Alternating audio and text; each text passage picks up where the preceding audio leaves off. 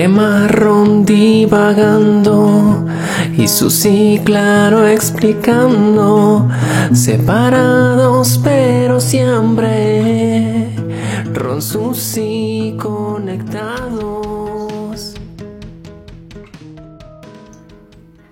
Hola a todos, bienvenidos a Ron Susi. Yo soy Ronaldo. Y yo soy Susi, bienvenidos. Bienvenidos a otro episodio. ¿Qué episodio es este ya? ¿Qué número es? Ay, creo que el 16. creo que el 16. Bueno, pues. Uno este, más. Uno, uno más. más. Uno más ahí ya de la segunda temporada. Y un episodio así súper especial. Así eh, por primera vez, ¿no? en Ron. Susi, pues tenemos dos invitados para hablar de un tema. ¿Cuál es Susi? Primero quiero leer una frase. Una frase que me encontré en Facebook y la tengo guardada por meses. Hasta que llegó Sí, el ¿no? momento que, que hoy va a salir a la luz. ¿Qué pánico tienen muchos de que el hijo les salga gay? Si tuviesen el mismo miedo de que les salga maltratador, violador o psicópata, el mundo sería un lugar mejor. Uy. Y con esto introducimos este tema. Tenemos que decir que es un tema que la pensamos mucho en hacerlo, que ya teníamos programado, pero estábamos en este dilema si lo hacíamos o no. Pero justo la semana pasada yo hice una publicación sobre amor es amor. Entonces cuando yo hice esa publicación, una persona cercana a mí fue como que me dijo, ay, ¿por qué compartes esas cosas? Y en ese momento dije, sí lo tenemos que hacer. Y como nosotros no tenemos la experiencia o no hemos pasado por estas situaciones, traemos a dos invitados, a dos personas muy queridas que decidieron ayudarnos con este episodio que yo creo que va a ser muy interesante y va a ayudar a muchas personas que todavía no se deciden a salir. Sin más preámbulos, pues vamos a presentarlos. La primera persona es Denise. Hola Denise. Hola, Hola, ¿cómo? Denise. Mucho gusto a todos. Qué bueno tenerte aquí. Muchas gracias por invitarme. Un placer tenerte aquí con nosotros en Ron Susi. Tenemos un segundo invitado y el segundo invitado es Juan Manuel. Hola, hola, ¿qué tal, Hola. chamacos? Yo, impaciente, emocionadísimo, emocionadísimo de estar aquí. La verdad que ya le había comentado yo a, a Susi y a Ron, de hecho, antes de empezar con este, con este episodio, de que yo fan número uno. Ustedes no saben. Sí, fan Sí, declarado o sea, yo, mira, escuchando, lavando trastes y escuchando Ron Susi. Yo por las mañanas utilizo esto en forma de terapia, entonces, mire, más que encantado. Muy bien, muy bien. De hecho, fue Juan Manuel quien nos propuso este tema y dijimos, ok, pero si vas Sí. tú y lo das con nosotros. Gracias a Dios. Y pues aquí está. Y se nos unió Denise. Por fin se necesita, se requiere. Un honor, un honor que, que sí se haya hecho, a pesar de, de la distancia principalmente. Sí, pues qué gusto tenerlos a los dos acá, ¿no?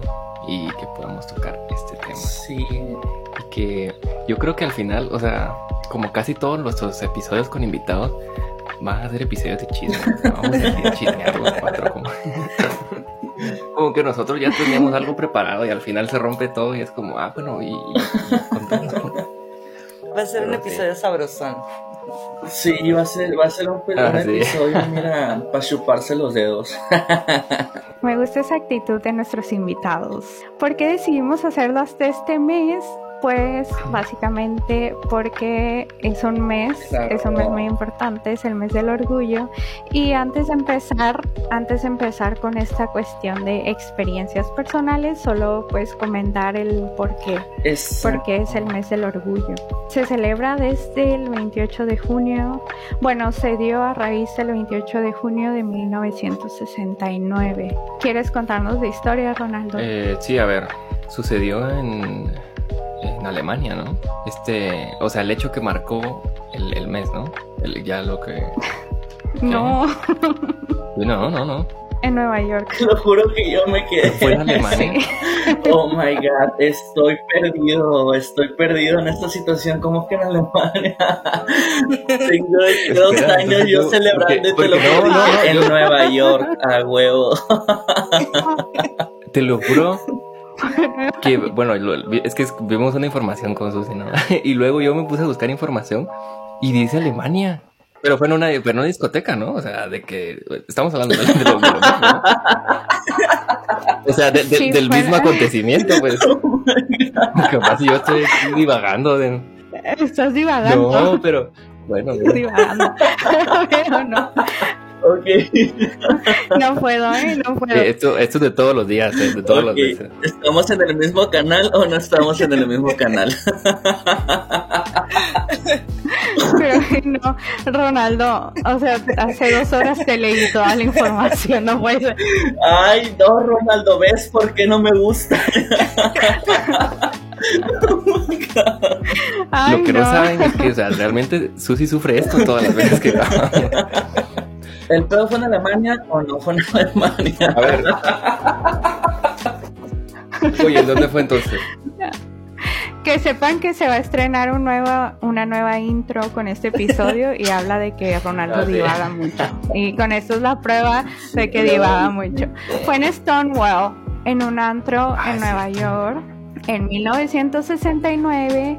¿Qué fue lo que pasó? Que era un antro conocido porque iba mucho la comunidad homosexual y en ese tiempo era penado serlo. Entonces Llegaron muchos policías a sacarlos, usaron violencia, las personas se resistieron, se hizo una manifestación que duró más de tres días y fue cuando ahí empezaron a crear pues estas asociaciones de derechos a, a las personas gays.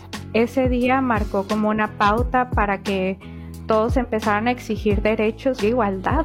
Correcto. Y estamos hablando de Estados Unidos en 1969. Un año después ya se llevaron a cabo las primeras marchas de orgullo gay en el país. Pero también tenemos que hablar que en 1969 pues era algo penado ser homosexual. Era perseguido, ¿no? Ajá, esa es la situación. En Alemania probablemente te... No, ¿sabes qué pasó en Alemania?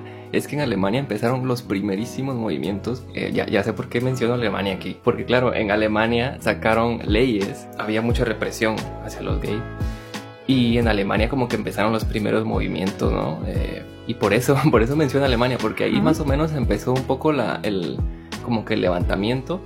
Pero no fue hasta este hecho, y ahora sí, en Estados Unidos, que ya como que fue un, un acontecimiento pues que marcó, ¿no? Bueno, eh, gracias por la información. Y ahora vamos al tema. El tema de este episodio es salir del closet. Sí. Ahora sí, van a venir nuestros invitados y nos van a explicar, nos van a contar. Wow.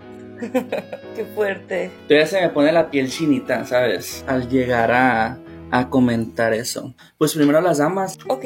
Ay, qué recuerdos. Bueno, fue algo muy extraño. Para empezar, cuando me di cuenta de que era bisexual, fue en la secundaria. Wow. Entonces tenía novio y, y me empezó a gustar una amiga. Pero empezó como, pues el amor empieza por admiración, ¿no? Entonces era como, es que yo quiero ser como ella, yo quiero ser como ella. Y en esos tiempos de introspección es como, no, güey, yo no quiero ser como ella. Ella me gusta. Ok, o sea, ya, te- ya viéndote adentro, tú ya, en- me imagino que solita en tu cuarto diciendo de que, a ver, no, no, no, espérate. Sí, o sea, es, es diferente, se siente diferente. No es como yo me quiero vestir como ella, yo quiero. No, es como se ve bonita. La neta me atrae, pues. Sin embargo, también me gustaba mi novio.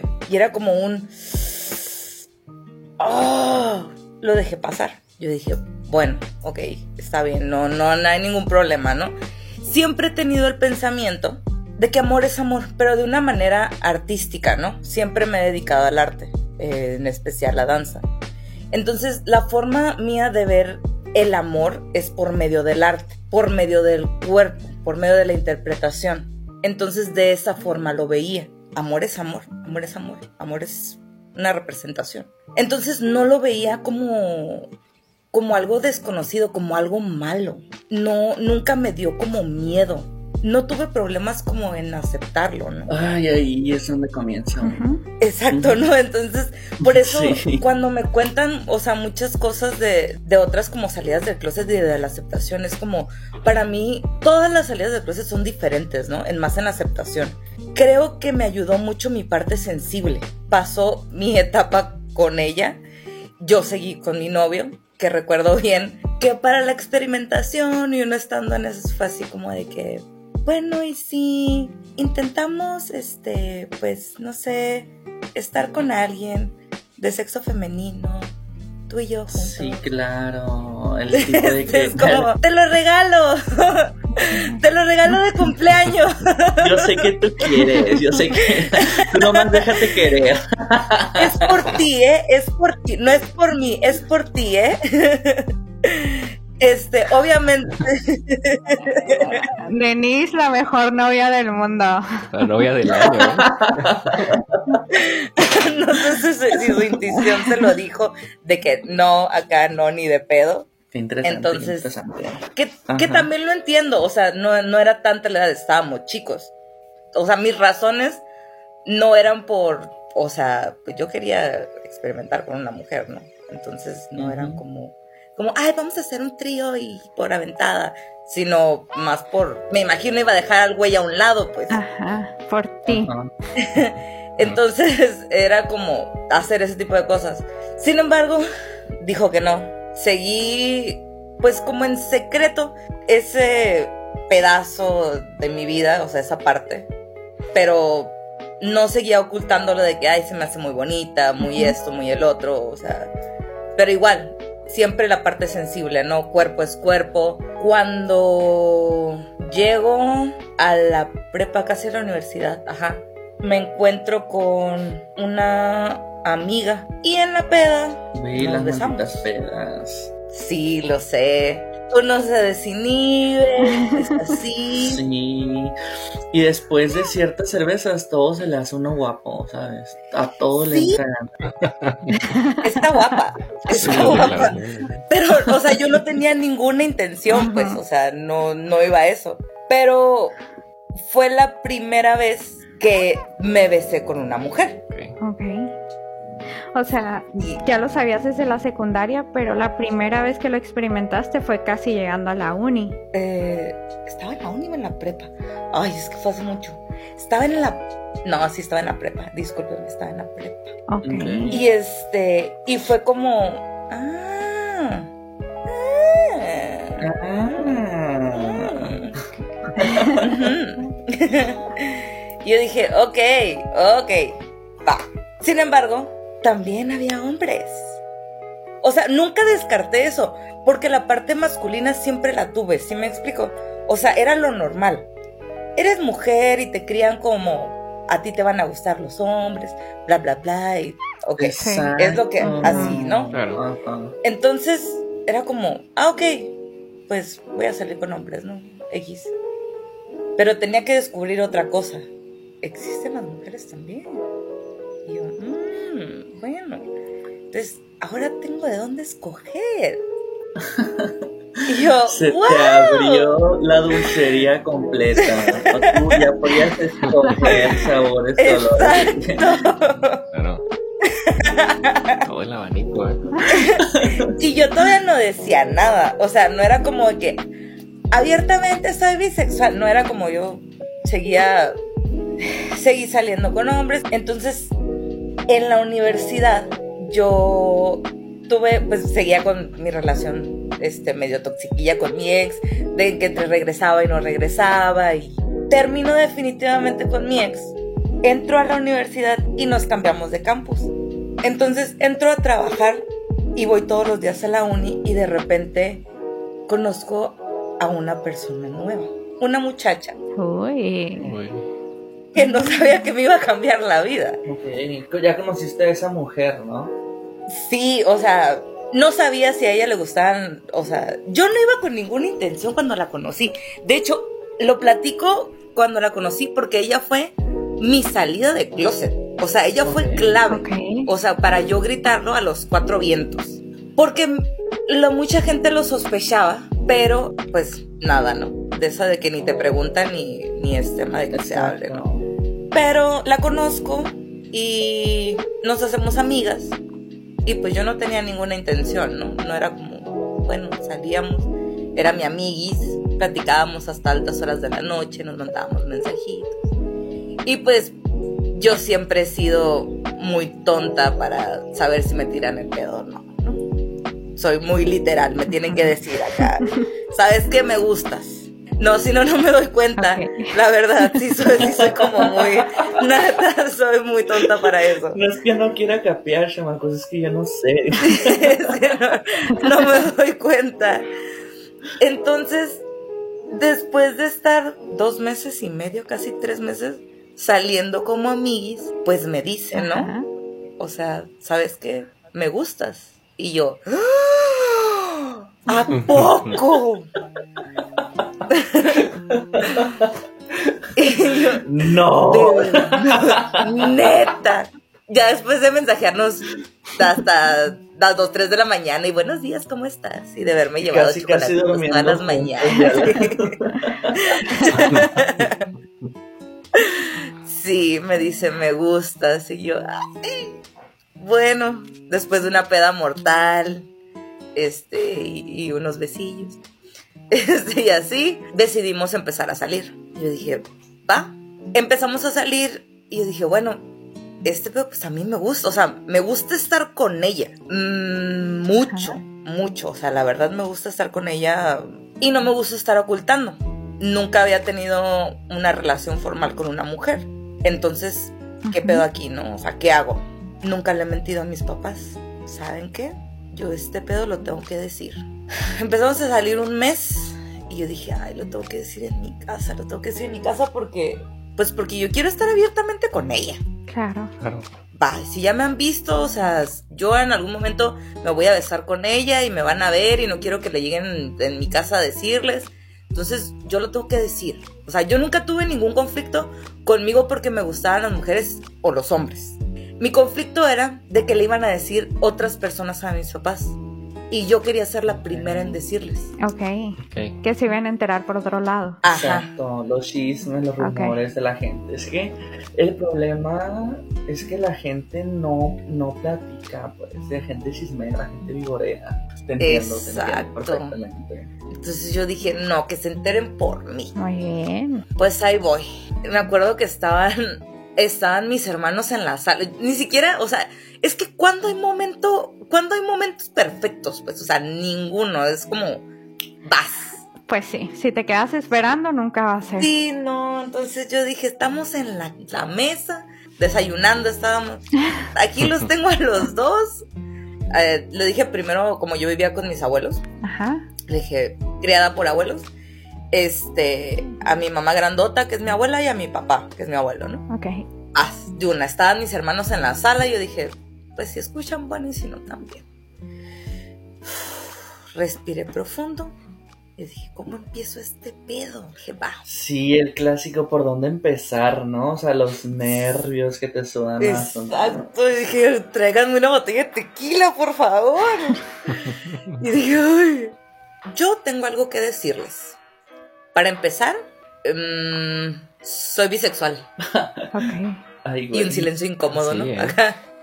Este, mi mamá como que, como que se medio atragantó con, casi se come el tenedor. Ay, Dios.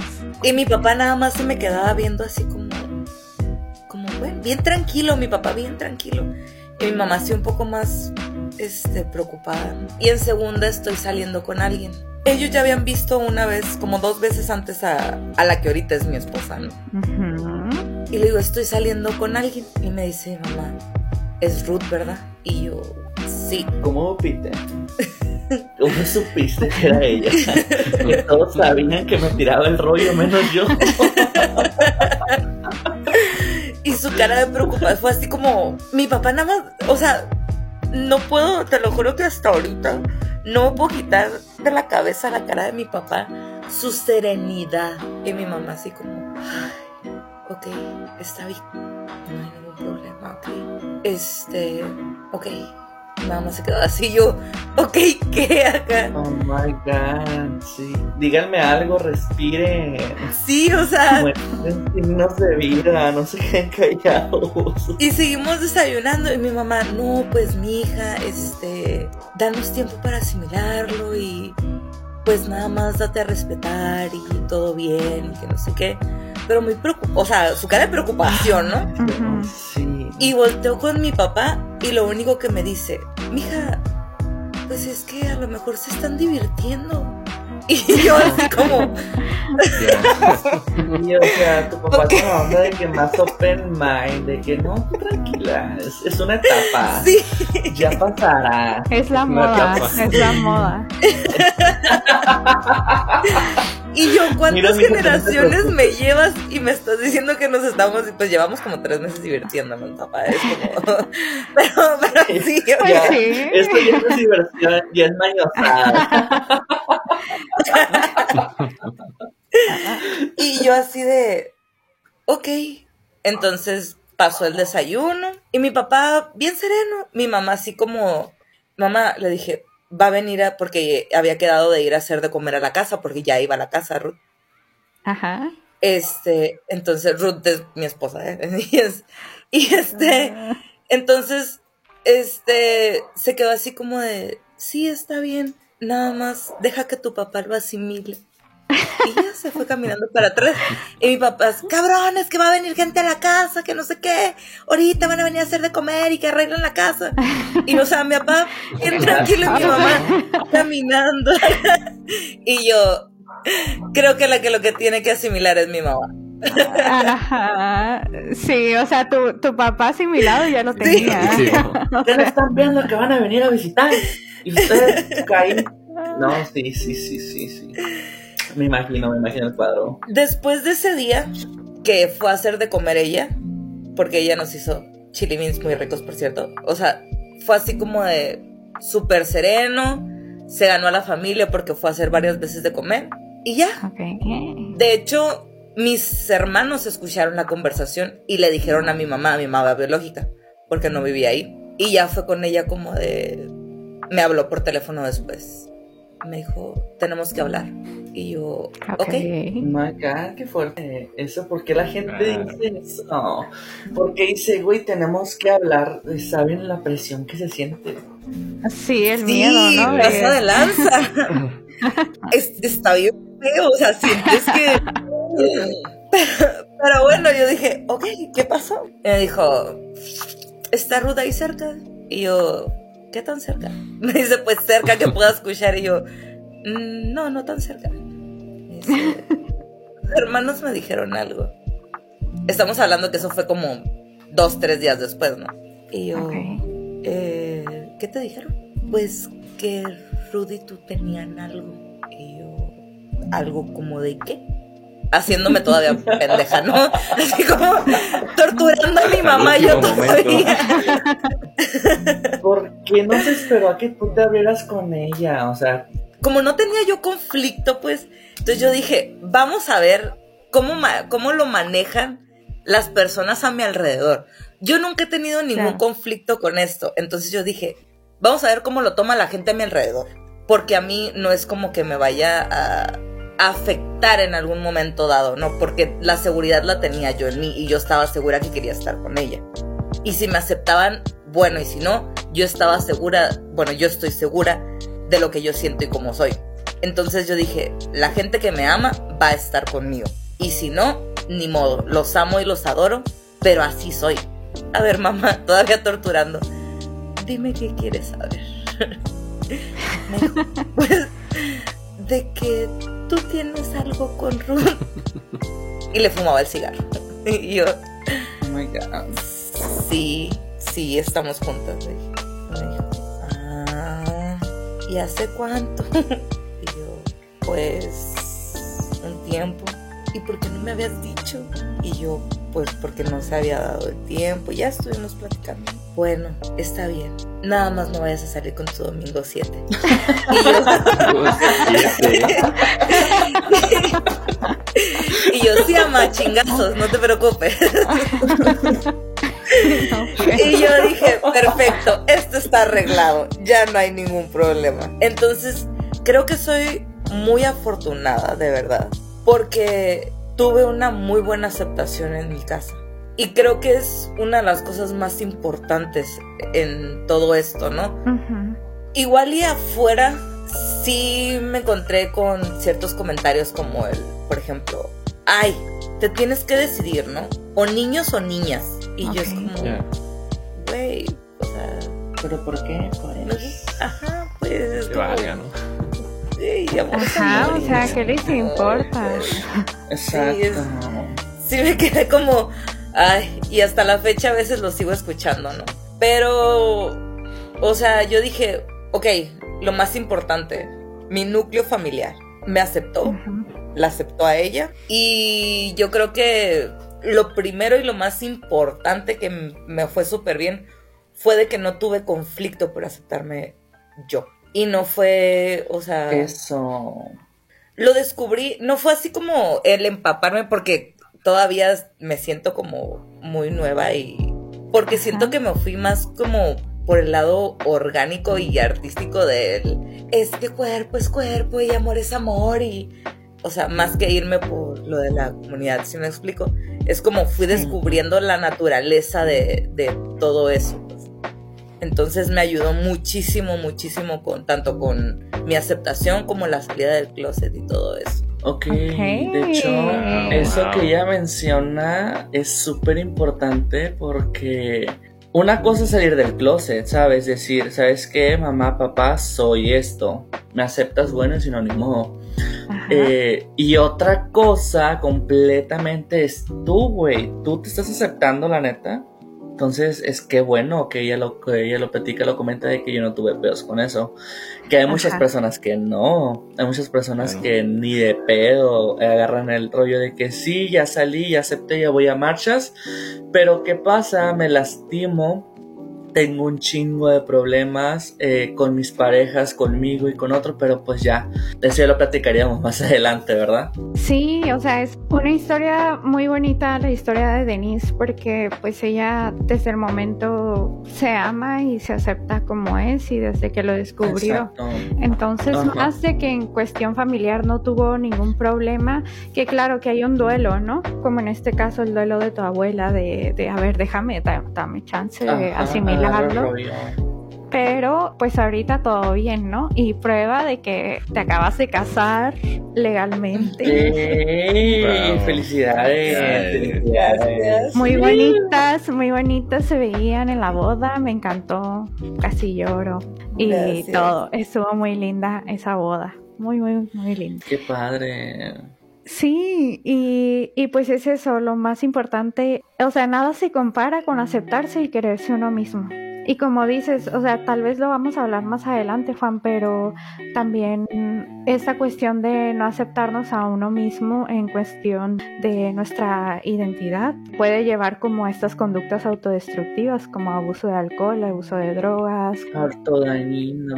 O la forma como te relacionas con otras personas en tu relación amorosa o de amistad, todo eso proviene precisamente de algunos daños ocultos por ahí en la niñez o, o de aceptación. Claro. de aceptación que yo creo que en la comunidad es lo que más florece, porque, o sea, te, te digo, te comento y, y me gustaría recalcarlo, o sea, no es cuestión de decir salí del closet, es, ok, saliste de un closet pero entraste a otro más grande.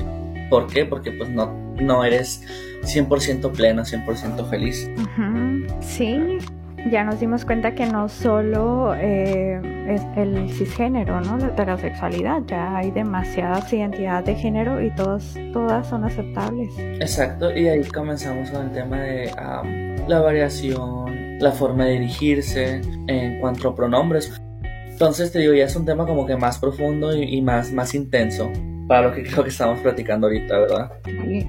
Entonces, ¿qué te parece si vas iniciando con tu historia? Wow, ay Dios mío de mi vida. Primero que nada, muy bonito, Denise, muy padre, la verdad que, que chilo, ¿no? Que chilo como, como decimos en Sonora.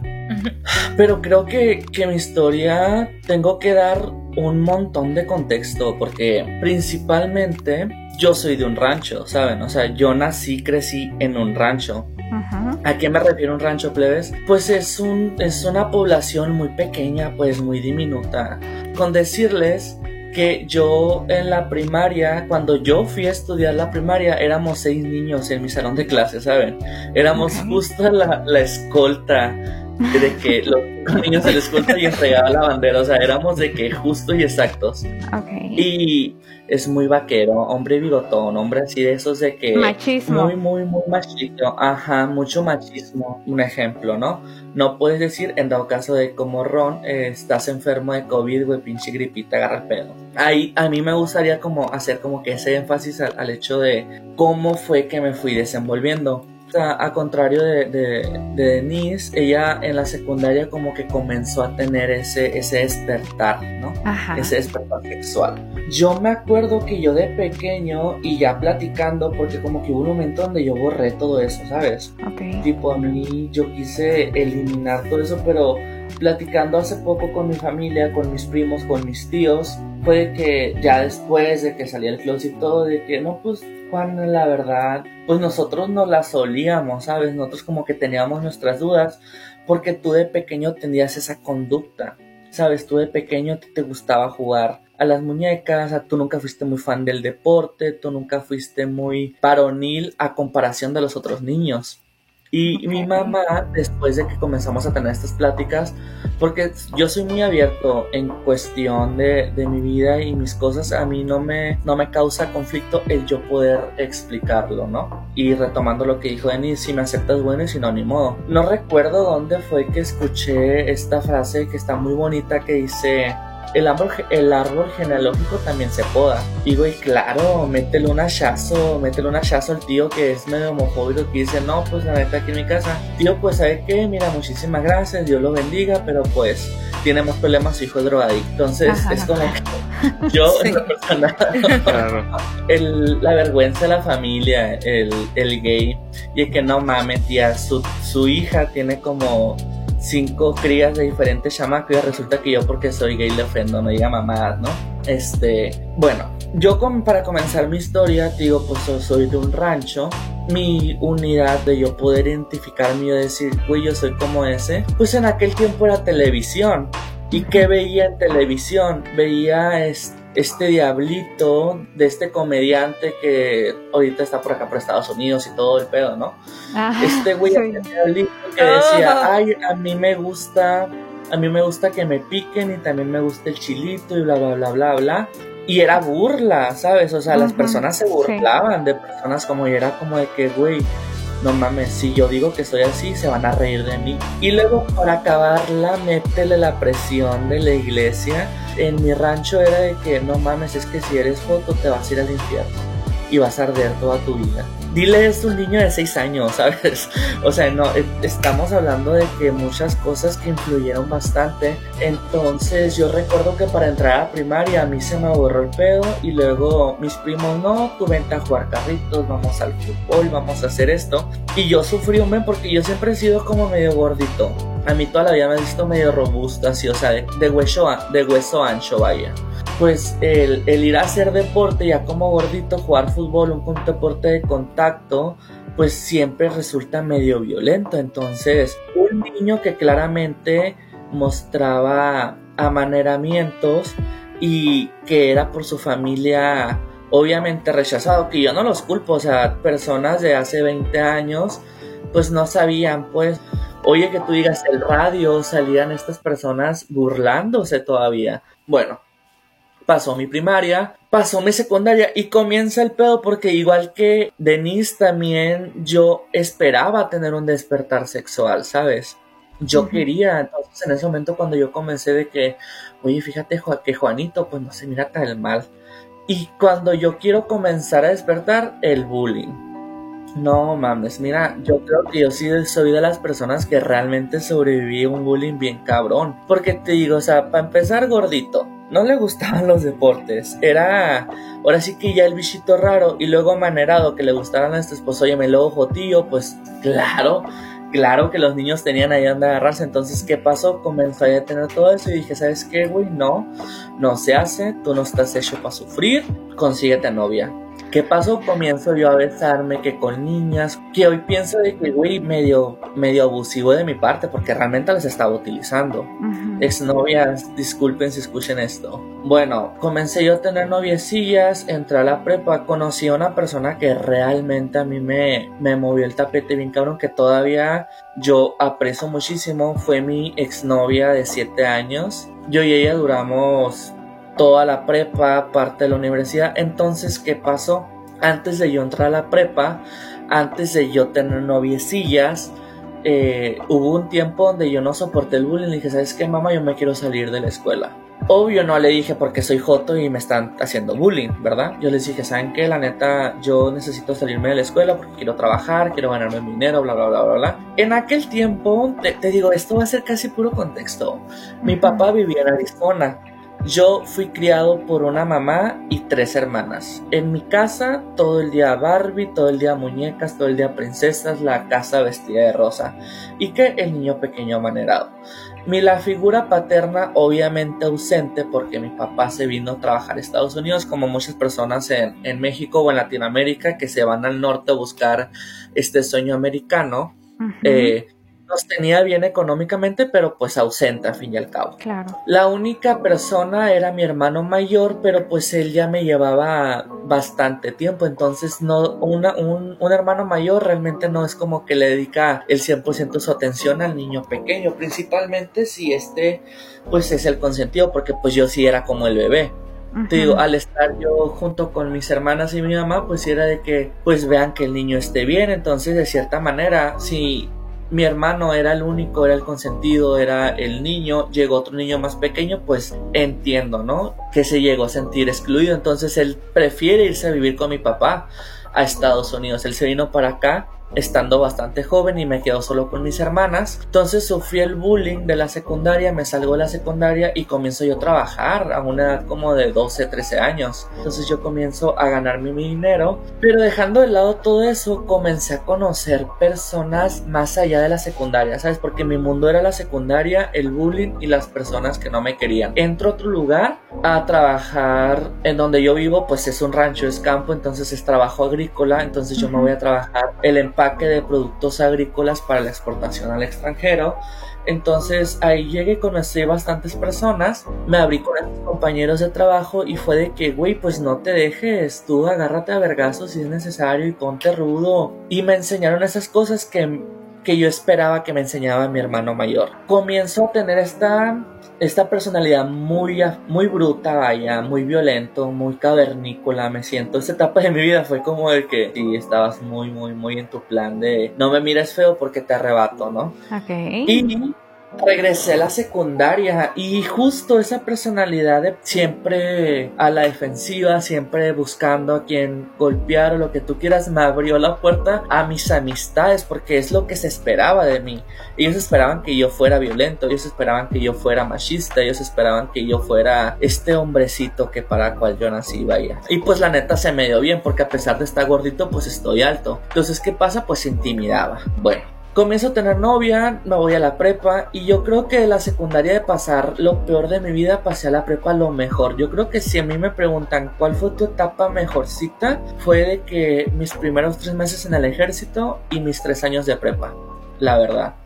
Okay. Entonces, pues en la prepa comienzo con esta noviecita y yo tenía bloqueado toda la idea de que me gustara un hombre. A mí ni por la mente me pasaba y yo estaba feliz, yo era sexualmente satisfecho, era físicamente satisfecho, teníamos una relación, o sea, mi familia, su familia, súper buena onda con los dos. Entonces cuando yo entro a la universidad, yo comienzo a estudiar para ingeniero, ella para enfermera y pues, güey, o sea, toda su familia de que no, ustedes van a casar, van a hacer, tener 50 mil hijos, mira, la pareja perfecta, el, el ingeniero y la enfermera. Yo a media carrera tengo un conflicto emocional donde digo, ¿sabes qué? ¿Qué estoy haciendo? ¿Quién soy? Porque estoy aquí, de donde vengo, ya saben, ¿no? Lo que cualquiera tiene, es esa crisis de la universidad que a todos nos pega o nos pegó en su momento. Entonces yo tenía un mejor amigo en aquel tiempo y le digo, güey, vamos a meternos al ejército.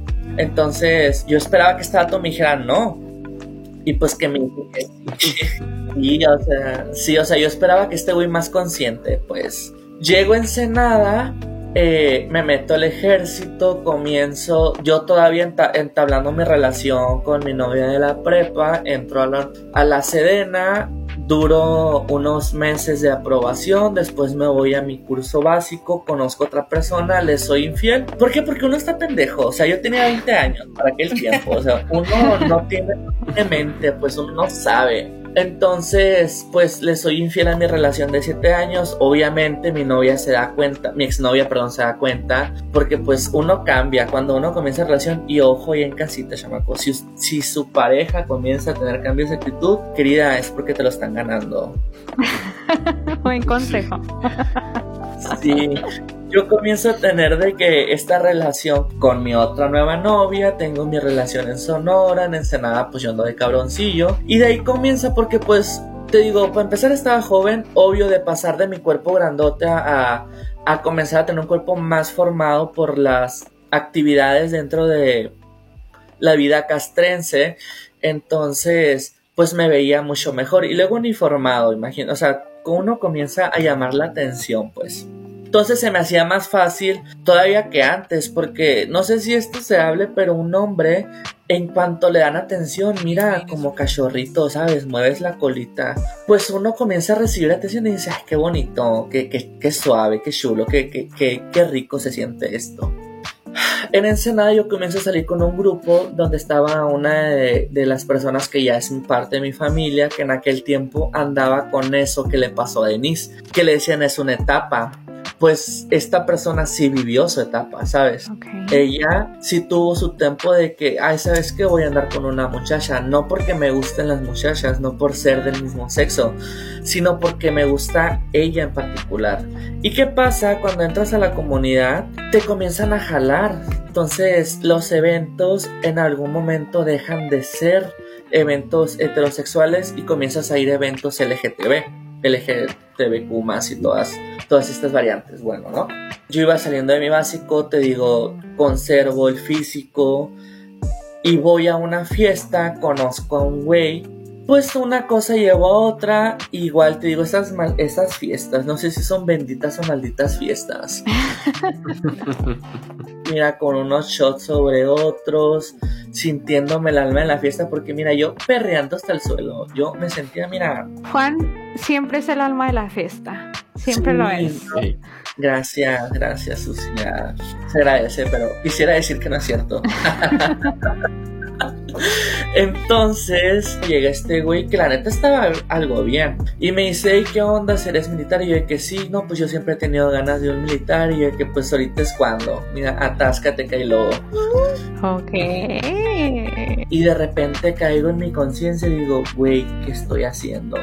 Tú no eres así, tú eres bien portado, tú vienes de un núcleo familiar donde los fotos se van al infierno, pues, ¿qué estás haciendo besándote este vato? Agarro el rollo en mi peda y le digo a mi amiga, hey, llévame, la neta, llévame, y a yo ando fatal. Llegamos a la casa de ella, me duermo y al siguiente día con una cruda, cruda moral de que yo tirado en la playa hecho bolitas y de que no mames, ¿qué hice? ¿Qué hice? ¿Qué hice? ¿Qué hice? No por el hecho de haber besado a un vato, sino por el hecho de que me iba al infierno, ¿saben? Porque o sea, yo viniendo de una familia católica que después entró a esta época del cristianismo, donde estaba eh, hablando 24/7 el Antiguo Testamento, donde si tú eres gay vas a pasar esto, vas a pasar lo otro. Me mandaron a unas operaciones a la sierra, estuve tres meses por allá en un retiro espiritual en un pino por allá de que todos los días me iba a meditar.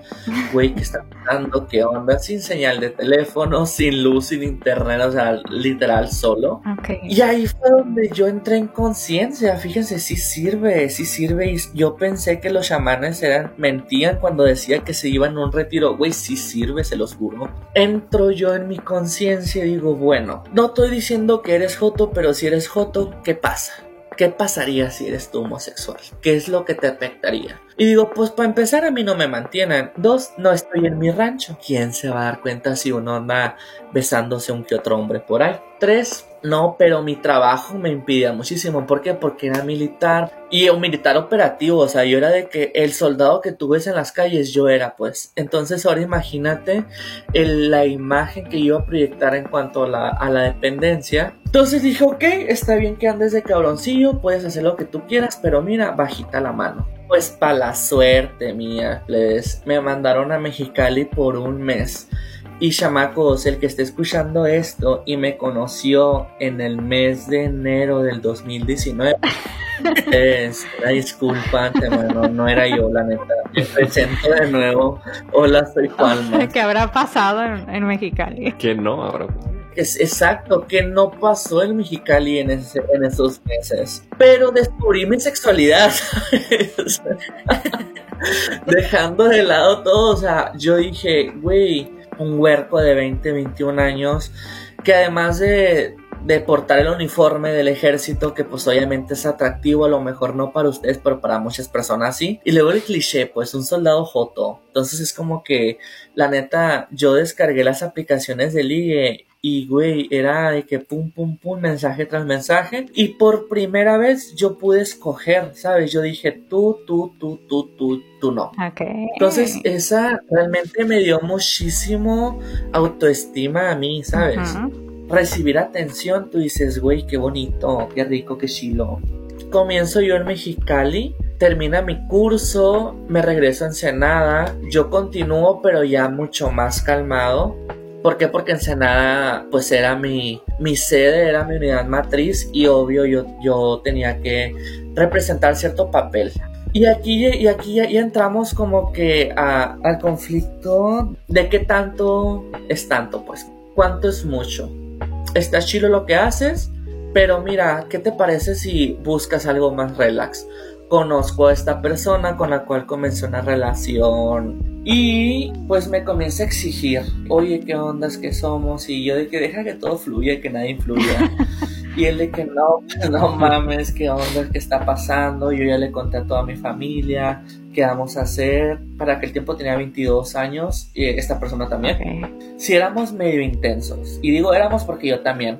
Entonces, bien, ya te diste cuenta que no es una etapa, pues platícalo entonces yo con mi mamá siempre he sido muy abierto, porque mi mamá también siempre ha sido muy abierta conmigo.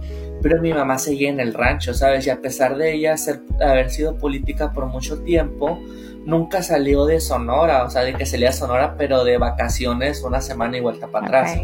Nunca había salido a vivir por un tiempo fuera del rancho. Entonces, yo estaba en mi casa en Ensenada, en mis días de descanso, justo había terminado de hablar con mi morrito en aquel tiempo y dije, ok, déjame le marco para contarle. Le marco a mi mamá y no le conté porque me hubiera presionado este güey ni nada, simplemente porque yo dije, es momento de, de que, de que la guasha, así le digo a mi mamá, es momento de que la guasha se entere de lo que está pasando hago esta llamada, la famosísima llamada que te digo de que yo a pesar de estar muy seguro y de saber por qué, o sea, yo estaba 100% seguro que mi mamá me amaba y aún mi mamá me ama, independientemente de lo que yo sea o deje de ser, mi mamá siempre me va a amar. ¿Por qué? Porque soy su hijo. Pero aún así como que el decirlo a voz alta, porque yo nunca lo había dicho en voz alta, ¿sabes? Es de que yo sabía, pero jamás yo lo había pronunciado. Yo hasta eso muy seguro. Yo sí como de que, hey, buenos días mamá, ¿cómo estás? Tengo que decir, ¿qué pasó? Ma, ando con alguien. Y de que, ay, qué bueno, mi hijo, me da mucho gusto, bla, bla, bla, bla. Es como que el yo decirle que tengo una relación para un hombre es muy bien visto. ¿Sabes? El decirle que comienza una relación es de que un hombrecito, ay, no, mira, cógelo el mijo como yo. de hecho. Le digo, ando con alguien y me dice felicidades. Pero es de que ando con alguien, ay, pero es del mismo sexo. Ay, no, ¿sabes cómo? Ay, ya no me gustó entonces. Sí, ay, yo sentí eso de que, ¿sabes? O sea, ahí fue donde yo le dije, así está el pedo y mi mamá como que en ese momento que recibió la noticia se detuvo medio de repente, pero como que ella en su cabecita dijo, no, no le puedo decir, no le puedo no decir nada a mi hijo. ¿Y qué tiene? Me dijo mi mamá. Y yo de que, no, no, mira, tú no te preocupes, tú no tienes por qué decirme nada. O sea, mi mamá fue súper open mind con eso de que, mira, tú tranquilo, tú no te preocupes, no pasa nada, yo te amo, eres mi hijo, bla, bla, bla, bla. Y yo, que, ah, qué chilo, ¿sabes? mira qué buena onda, qué buena persona, mira qué amable que lo tomas así. Y yo que, ah, ok, pues era eso, qué bueno que lo tomas así y, y pues nada, bye. Okay. Le colgué. Entonces yo le mandé mensajes a este güey, güey, no mames, mi mamá me dijo que todo bien, que me amaba, que bla, bla, bla, bla, bla. Estoy escribiendo el mensaje cuando me entra la llamada de mi mamá. Y yo de que, hey, ¿qué onda, mamá? ¿Qué pasó? Y mi mamá quebrada en llanto, mi mamá llorando como Magdalena, o sea, que, ay, no, mi hijo, es que, ¿cómo? Yo no sé que mira, y, y, te lo juro de que yo así en shock de que duré, o sea, la dejé que se expresara uno o dos minutos, es que las personas como tú sufren mucho en ese momento que a mí me dijo, es que las personas como tú sufren mucho, yo recordé, ¿sabes? Ajá. ¿Por qué? Porque mi mamá siempre tiene la idea de que, güey, un joto va a ser como este vato mesero que dice, no soy niña, no soy niña, ¿sí me explico? Ajá. O sea, no, güey, no porque lo hayas visto en la hora pico hace 20 años quiere decir que seamos así. Claro. Y ahí donde dije, mira, ¿sabes qué, guacha? Cálmate, bájale te rayitas a tu histeria, ¿qué ondas? ¿Qué es lo que te preocupa? Mira, mamá, le dije, a mí no me van a lastimar. Yo no voy a pasar por esas cosas que tú tienes miedo. Yo no soy un jotillo oleoso. Eso fue lo que yo le dije a mi mamá. Así con, y con la voz fuerte de que, de que una persona se está imponiendo autoridad. El tiempo que yo había durado en el ejército, a mí ya me había dado una personalidad muy fuerte. Que yo, después de un tiempo de estarla manipulando, se puede utilizar para muchas cosas. Mi mamá en ese momento reacciona y dice, es cierto Juan, discúlpame, tienes toda la razón, no tomes nada de esto, de lo que te estoy diciendo. Igual, mira, este, que pases buen día, bye bye, te amo. y fue una plática de que 3, 4 minutos y mi mamá agarró el pedo, fíjate. O sea, primero entró en, en crisis total y después, ah, ok, bye. Sí, o sea, porque en ese momento mi mamá me ha de haber visto como el bebé que yo era hace 20 años. Como ese niño almenaradito, como ese niño indefenso. Claro. Entonces, en el momento que yo le digo, para, mírame, yo no soy como tú crees que soy, yo me puedo defender solito. Y yo después de que salí del closet, hasta la fecha yo creo que va a ser la primera vez que abiertamente y públicamente lo puedo decir como que en un video yo subiéndolo mi Instagram o una conversación en un live de Facebook o lo que tú quieras va a ser la primera vez donde yo se lo expongo a la sociedad. Ok. Porque mis relaciones de tiempo nunca he sido de andarla subiendo. Ajá. Eso ni cuando tenía esta cuando yo tenía esta relación con, con mi novia. Ajá. Porque una persona cuando sube sus fotos a redes sociales, cuando, de- cuando llega a presumir, cuando llega a subir, eh, no sé por qué la gente piensa que le hace el derecho a comentar. El hecho de que yo llegue a subir una foto mía besándome con un güey, no va a haber el pendejo que comente cualquier cosa de que, güey, nadie te preguntó, Sí. ¿sabes? Entonces yo no doy cabida a eso. Yo es de que, ¿sabes qué? La neta, ¿para qué? Pues yo estoy a gusto con mi relación, no tengo por qué la anda subiendo. Si a, a la otra persona le resulta importante el hecho de que yo lo denote en una relación, es de que, ok, a ver, vamos a trabajarlo porque a ti te, te, te, te resulta importante que yo te presuma o porque a ti te resulta. Y si es a un punto válido, ok, está bien, subo una foto contigo. Pero si no es así, si no llegan a, a mí comprobarme realmente que necesito publicarlo, pues no lo hago. Eso no quiere decir que tampoco lo, lo comente con otras personas, porque de que, oye, ¿tienes pareja? Sí, sí tengo pareja. O es que no veo que lo subas a Facebook. Y de que, pues, que, ¿por qué lo tengo que subir? O sea, Facebook es que, o sea, para mí Facebook es para compartir pendejadas. Instagram es para postear fotos bonitas del viaje, pero no para poner una foto de mi pareja. Entonces no veo por qué subirla. Y como que eso también me ha hecho a, no estar yo tan conectado con la comunidad. Que no te voy a decir que no tengo amigos, claro que tengo amigos y disfruto su compañía, claro que sí. De hecho, hace poco cuando fui a Mérida fue con unas personas de la comunidad y güey, yo me divierto macizo. O sea, a mí me encanta el, el ámbito de fiesta, a mí me encanta que salir a, a tomar, a mí me encanta todo eso. O sea, yo subo que ando de viaje porque claro, pues para eso me voy, para andar disfrutando y Claro. lo publico, pero no publico todo lo que hago.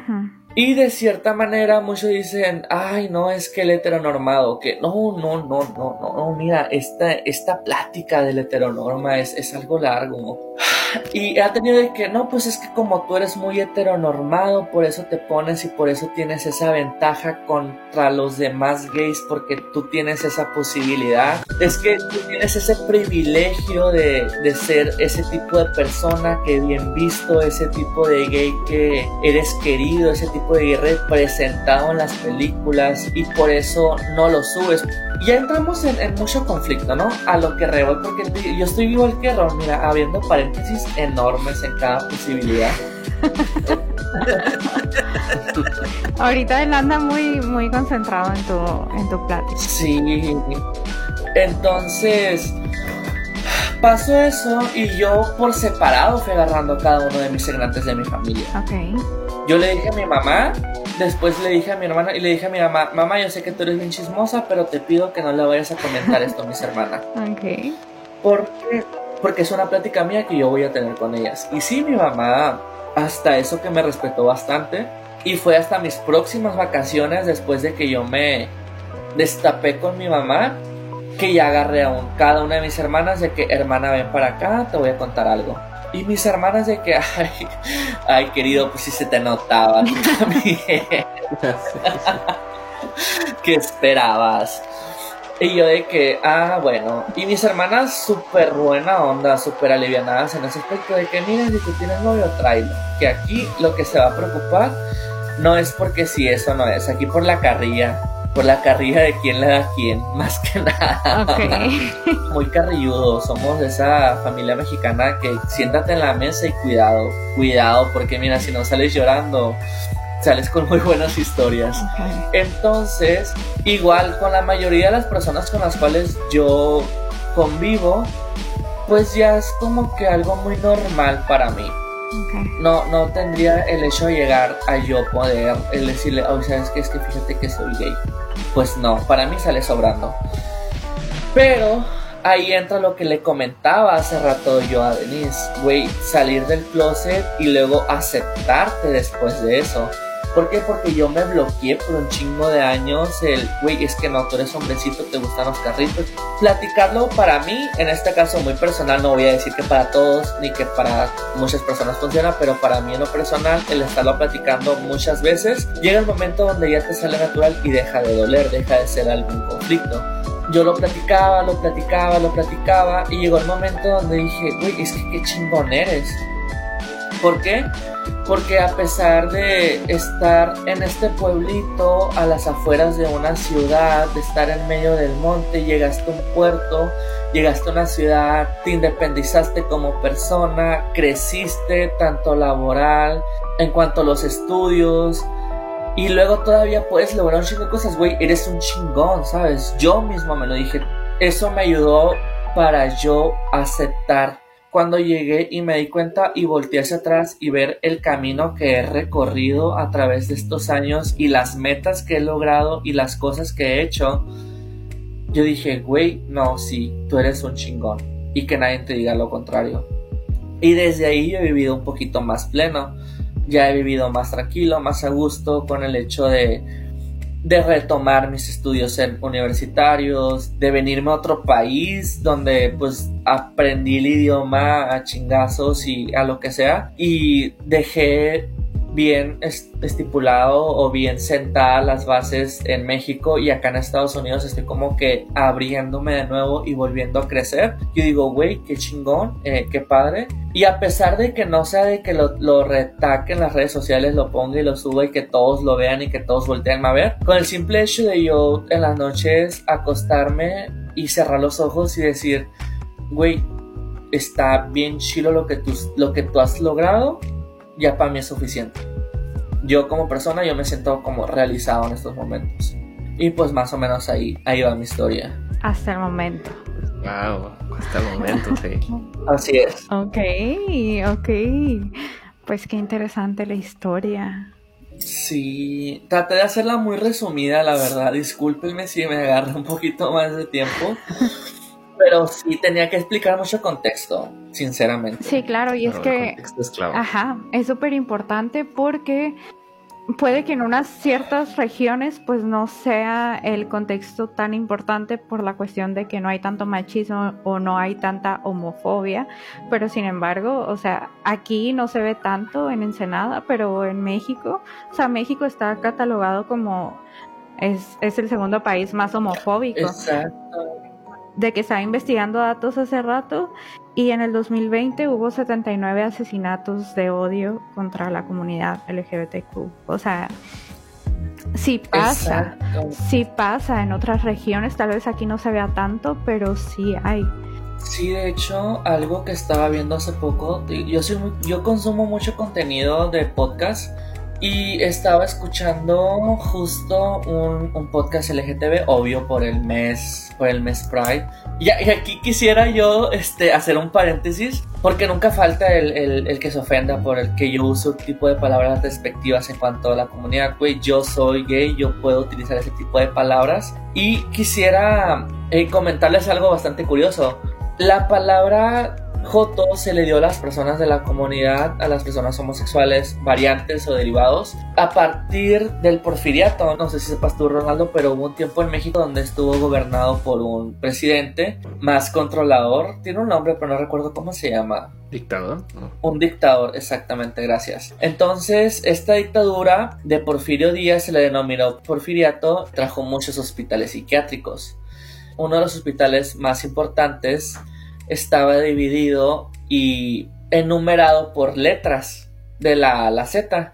Y justamente en la letra J, pues eran los que estaban en aquel tiempo, ¿no? Eh, aparte de ser ilegal, pues se consideraba como, pues, enfermedad mental el ser homosexual. Sí. Claro. Entonces de ahí se denomina el hecho de que, güey, los jotos, ¿sabes? Las jotas. Ok. Eh. No sé si tú sabías, Denise, o, o, o yo soy el, el apasionado de esos temas. No, fíjate que no, no lo había escuchado. Hace tiempo yo lo escuché porque a mí llegó un momento donde sí me causaba conflicto el hecho de que, ay, no mames, pinche joto, ¿no? Entonces, aquí quiero aclarar el hecho de que, güey, no estoy diciendo de que jotos para ofender, sino que la apropié de manera que a mí no me afectara. O sea, dicen, güey, la jota aquella, yo dije, güey, sí, ¿sabes? Porque ya entiendo dónde se denomina, porque yo ya comprendo, porque yo ya sé y porque no me afecta eso. Entonces, antes de que alguien se vaya a atacar ahí, porque tengo unas hermanas medio, medio que se atacan con eso, chamaca, soporte. Sí, pues de hecho era considerado un trastorno mental hasta 1973, creo.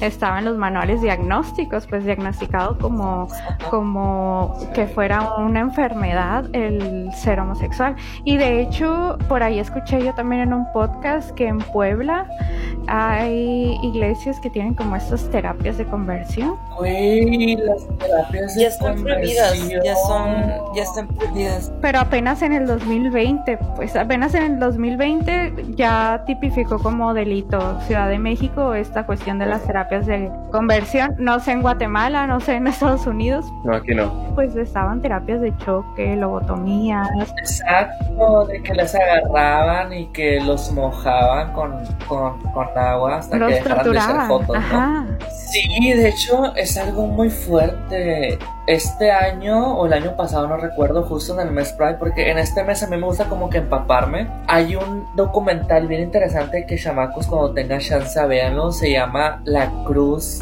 dentro del closet. Güey, qué fuerte. Porque está justo en el área. Yo vivo en el Orange County. Cuando quieran visitarme, chamacos, ya está muy cerca Disney, muy cerca los estudios Universal. Plebes, mira, otro pedo.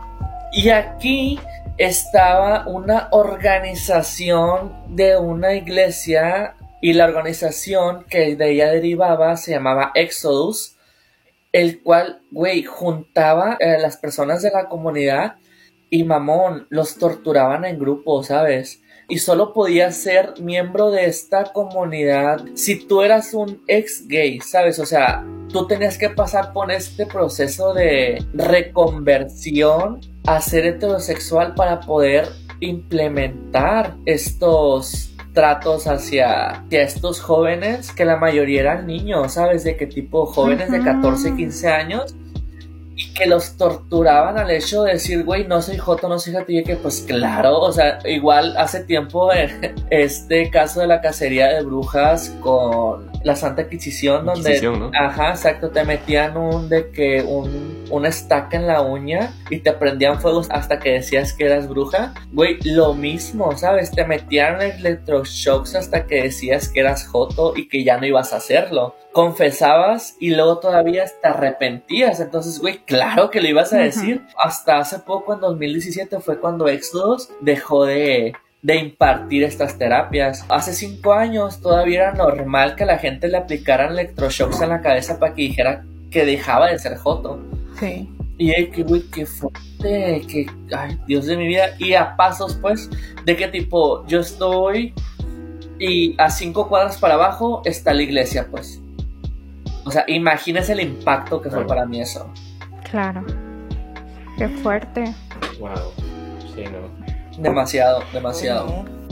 Y pues esto es como que que te crece miedo, ¿no? Que aparte de que cuesta mucho, como por ejemplo en tu historia, Juan, este proceso de adaptación entre que admites y compartes tu identidad de género, la aceptas y la puedes transmitir a las demás personas, no es fácil, pues es un proceso largo.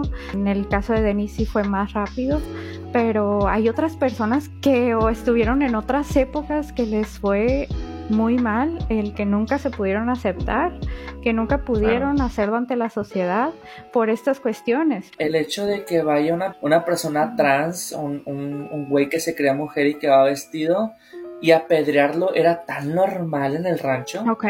¿Sabes? O sea, el hecho de que tú sales de tu casa vestido como mujer y te agarran a pedradas en la esquina, güey. O sea, qué pedo, ¿sabes? Hace rato, cuando recién comenzó el podcast, ustedes comentaban el hecho de que, ok, lo hacemos por, por el mes Pride y, y nos interesa hablar de estos temas.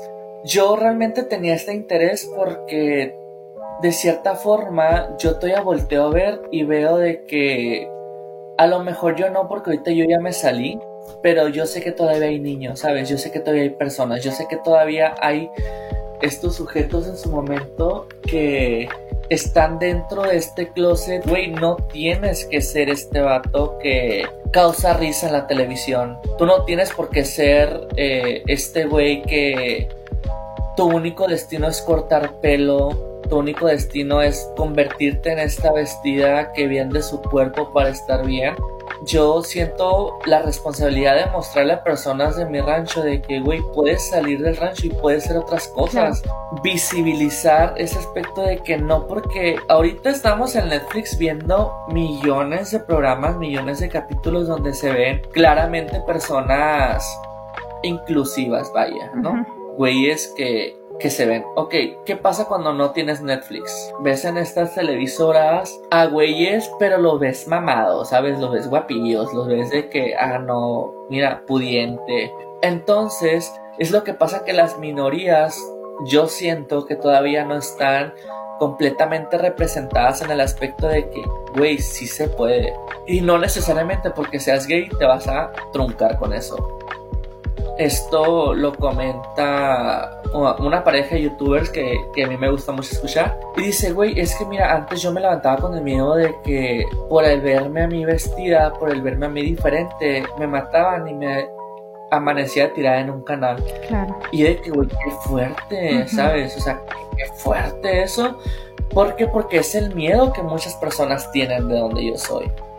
Porque las personas se despiertan con el hecho de por ser diferente, te van a pegar un plomazo y te van a desaparecer nomás porque eres diferente. Pues trato de concientizar a quienes están ahorita con ese poder de influenciar a otras personas de que, güey, cuidado con lo que dices, que no sabes quién estás oyendo y a lo mejor vas a afectar a alguien que en algún momento pues va a tomar malas decisiones con respecto a eso.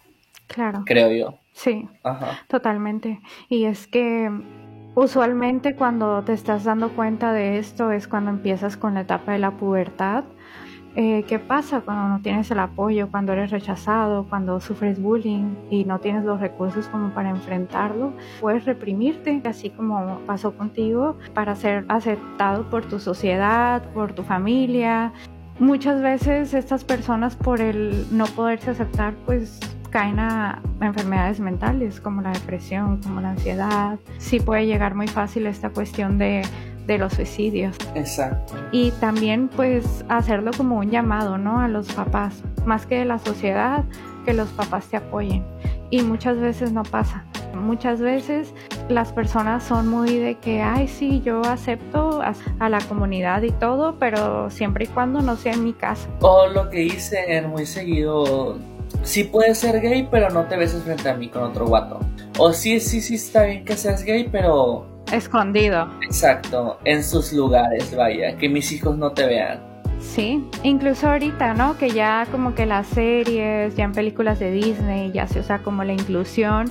Hay muchos países que prohíben esas películas inclusivas. Exacto, como Nigeria o como esta parte de hace muy, hace muy poco de la película del Harry Potter, porque deja- déjenme decirles, chamacos, que mira, yo y Susi somos, mira, fans, somos fans del mundo de Harry Potter. Ustedes no saben, pero Susi y yo tenemos una foto en el castillo en Hogwarts de los estudios Universal. Cuando quieran se las enviamos. en Los secretos de Dumbledore, la película, la prohibieron la escena. Bueno, es que no, no, no quiero Vas a hacer el spoiler. lo vas a no hacer. quiero dar spoiler, pero prohíben una escena. Mm, Todavía hay países, bueno, hablamos aquí de cuestión Latinoamérica y toda esta cuestión de la homofobia, pero hay países que aún te matan, Te matan. Exacto. te castigan y siguen con estas torturas para que dejes de serlo. Entonces, sí está fuerte, es un tema muy fuerte y qué bueno que cuenten su experiencia por todo lo que han pasado y pues que ayuden a personas, que motiven a personas. Exacto. Este, es un tema muy fuerte, la verdad, pero no cualquiera está listo para escucharlo.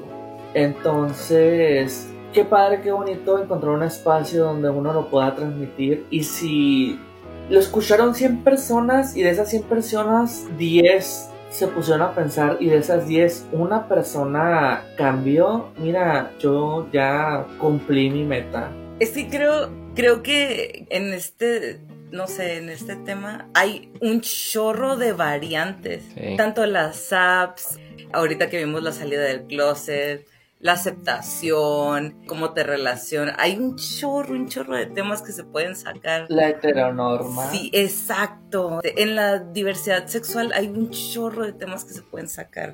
Por eso, no sé, siento que se pueden hacer más. Sí, de hecho es lo que le quería comentar. Está demasiado buena la plática, chamaco. Y yo sé que su, que su podcast normalmente es de una hora, entonces no sé qué tanto nos podemos nosotros extender, pues. Pero sí está muy padre. Creo que es un espacio muy bueno. Estoy muy contenta de poder estar aquí. Porque, por ejemplo, cuando yo estaba más chica, apenas estaba comenzando la tecnología como la tenemos ahorita. No, no, es, no era nada parecido. No había podcast, no había... es- Youtubers. Nada, ¿no? Exacto. Entonces no estaba tan al un clic toda esta información, ¿no? Entonces el descubrir estas cosas era como, este, no tengo ni idea de qué es lo que está pasando. Era como ir a ciegas, es, es- no sé. Por eso puedo decir que, que la forma en la que yo lo descubrí fue como, no sé, un despertar. Sin embargo, sí me hubiera ayudado el tener información. El, a lo mejor el escuchar este tipo de episodios. Es... De saber que hay personas como tú. Exacto, pues. Si yo hubiera sabido que hay personas como yo hace 15 años atrás, yo hubiera dicho, güey, no mames, no estoy solo, yo no estoy sufriendo esto solo, hay personas que realmente pasaron por esto. Y concuerdo completamente lo que dice Denise. Si tú lo puedes exponer, comunicar y aparte de tú enviar el mensaje que el receptor lo, lo reciba correctamente, güey, mira, perfecto. Excelente, cinco estrellas para Ron Susi. Sí, muy bien. Oigan, es que yo creo que sí necesitábamos a ustedes que fueran nuestros invitados, porque si no, ¿qué íbamos a decir nosotros? Podemos buscar información, claro, pero yo... Bueno, Ron y yo estábamos con este dilema de que, bueno, es que nosotros no hemos pasado por eso. Sí podemos ser empáticos, pero no podemos hablar desde nuestra experiencia. Entonces, el hecho de que vengan ustedes y cuenten su experiencia y que lo hagan por primera vez públicamente y que los puedan escuchar muchas personas y que sepan por lo que han pasado, sí es muy bueno. Y yo creo que fue un episodio muy bueno y claro, podemos hacer una segunda parte. Es que da, para mucho, ¿no? Un segundo capítulo, claro que estamos dispuestos a hacerlo. O bien agrandar esto en dos partes. y mira, yo agradecido que me vuelvan a invitar. Muy bien. Claro que lo vamos a hacer. Lo haremos. Vemos, sí, sí, sí. Que hay tantos, tanto que sacar del tema. Que está muy bueno. Aquí podríamos estar otras dos horas. Qué rápido, ¿no? Es que uno plática y plática ni cuenta se da de lo que está pasando, pues. ¿Alguna conclusión que nos quieras dar, Denise?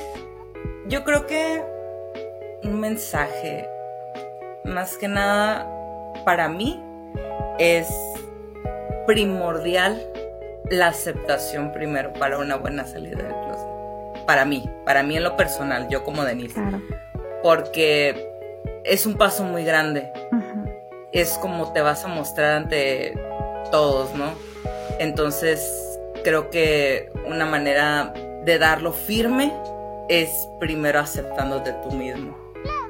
Un consejo para, para todos. Güey, claro, claro, te lo juro que mira completamente la bandera de Denise. ¿eh? ¿De qué te sirve salir del closet cuando realmente tú te sigues encarcelando, ¿sabes? Cuando tú, te sigues ahorcando completamente de acuerdo con Denise. Mejor dicho, no pudo haber estado. Gracias. Muy bien. ¿Algún consejo que nos quieras dar, Juan?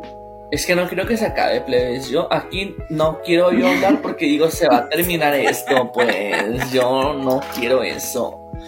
Pero algún consejo que yo daría es de que, güey, no estás solo, ¿sabes? Somos bastante personas. Es es una comunidad entera que realmente está abierta a apoyarte. Entonces, mira, tú, persona que estás escuchando esto, personita, eh, no importa la edad que tengas, hay un mundo afuera y no es lo que solo tú piensas. No estás solo y, y platícalo, platícalo hasta que deje de doler. En algún momento vas a ver que todo eso se calma. Pues un, episodio bastante bueno, la verdad, ¿eh? Bastante largo. Bastante, bastante largo, bastante largo. Y, pudo haber sido muchísimo más. Pero, y no, y la verdad es que agradecido con, con los dos por contar sus, experiencias. Eh, por lo menos eh, en mi caso, por ejemplo, lo que decía Susi, lo que hablábamos antes y decíamos es que nosotros pues tampoco estamos tan involucrados y por lo menos, y bueno, no, estamos involucrados en la, en, la, comunidad, ¿no? Pero por lo menos Susi los conoce a ustedes, tiene eh, personas más cercanas. Yo, por ejemplo, en mi caso, pues no, no, nunca he tenido algún caso cercano como para que yo pueda decir, ah, no, pues sí eh, yo también conozco a alguien que, que, pasó por algo similar, nada, ¿no? Entonces, para mí también es un aprendizaje y pues me da gusto que pueda compartir con nosotros sus experiencias y esperemos que, que haya más episodios, que haya segunda parte, ¿no? Sí, próximamente. Oye, pues ahorita que comentas, yo sí conozco a a muchas personas que han pasado por esto. No todas son iguales, pero es un proceso difícil para todos. O sea, son diferentes, pero son procesos difíciles. Y lo que yo recomiendo también es a la familia, que la familia apoye. Porque a veces se van más como el que va a decir la sociedad y, y hacen como que este tema de que, ah, ok, me contaste, está bien, ok, lo acepto, lo respeto, pero hay que evitar este tema y que se convierta en un secreto familiar, ¿no? No me hables de, de tus parejas, no, no, me hables de nada. Eh, voy a hacer como si nunca, nunca, nunca pasó, nunca me contaste. Entonces, siento que es muy importante, por ejemplo, esta familia que le cuesta aceptar que tienen un hijo, que su identidad de género no es cisgénero, lo que deberían de hacer es ir a terapia. Yo sí lo recomiendo. A las familias que vayan a terapia y pues también si están pasando por un proceso muy fuerte, a, a veces al momento de aceptarte y que no te acepten los demás, que no te acepten tus familiares, llegas a un momento en que puedes llegar a episodios depresivos, entonces sí es muy importante que cuiden la salud mental. Exacto. Eh, no tocamos todos los temas, porque sí, como dicen, está súper extenso. Hay bastantes. Es que uno comienza, mira, a platicar y salen y salen y salen y salen y salen. Sí, total. Pero muchas gracias a nuestros invitados por estar aquí. Gracias, Denise. Gracias, Juan Manuel, por apoyarnos con este episodio, por sus consejos que esperemos ayuden a muchas personas. Y pues nada, síganos. Síganos en nuestras redes sociales. Por favor, taguéame. Ya que publiquemos el episodio, ahí vamos a poner el perfil de Juan Manuel por si quieren seguirlo. Ah, claro. Por favor. El mío también, por favor. Ok. Que por cierto, Juan Manuel, Denise también es psicóloga. ¡Yay! Mira, yo, chamacos, hace rato dije, plebes, yo me, yo me ahorro, me ahorro millones de dólares en terapias aquí, plebes. Acabo de comprobarlo. Uno puede platicar, mira, y tiene de la mano a las mejores expertas. Gracias. Y qué mejor, ¿no? Ir a una psicóloga que totalmente comprende por lo que estás pasando. Exacto. Pues ahí vamos a poner también los datos de Denise para que la sigan y pues hagan cita con ella. Muchas gracias. El que Denise sea psicóloga demuestra, demuestra lo que yo digo, chamaco, se puede hacer otra cosa diferente. Mira la viva imagen. Adiós a distancia pero siempre Rosus y conectados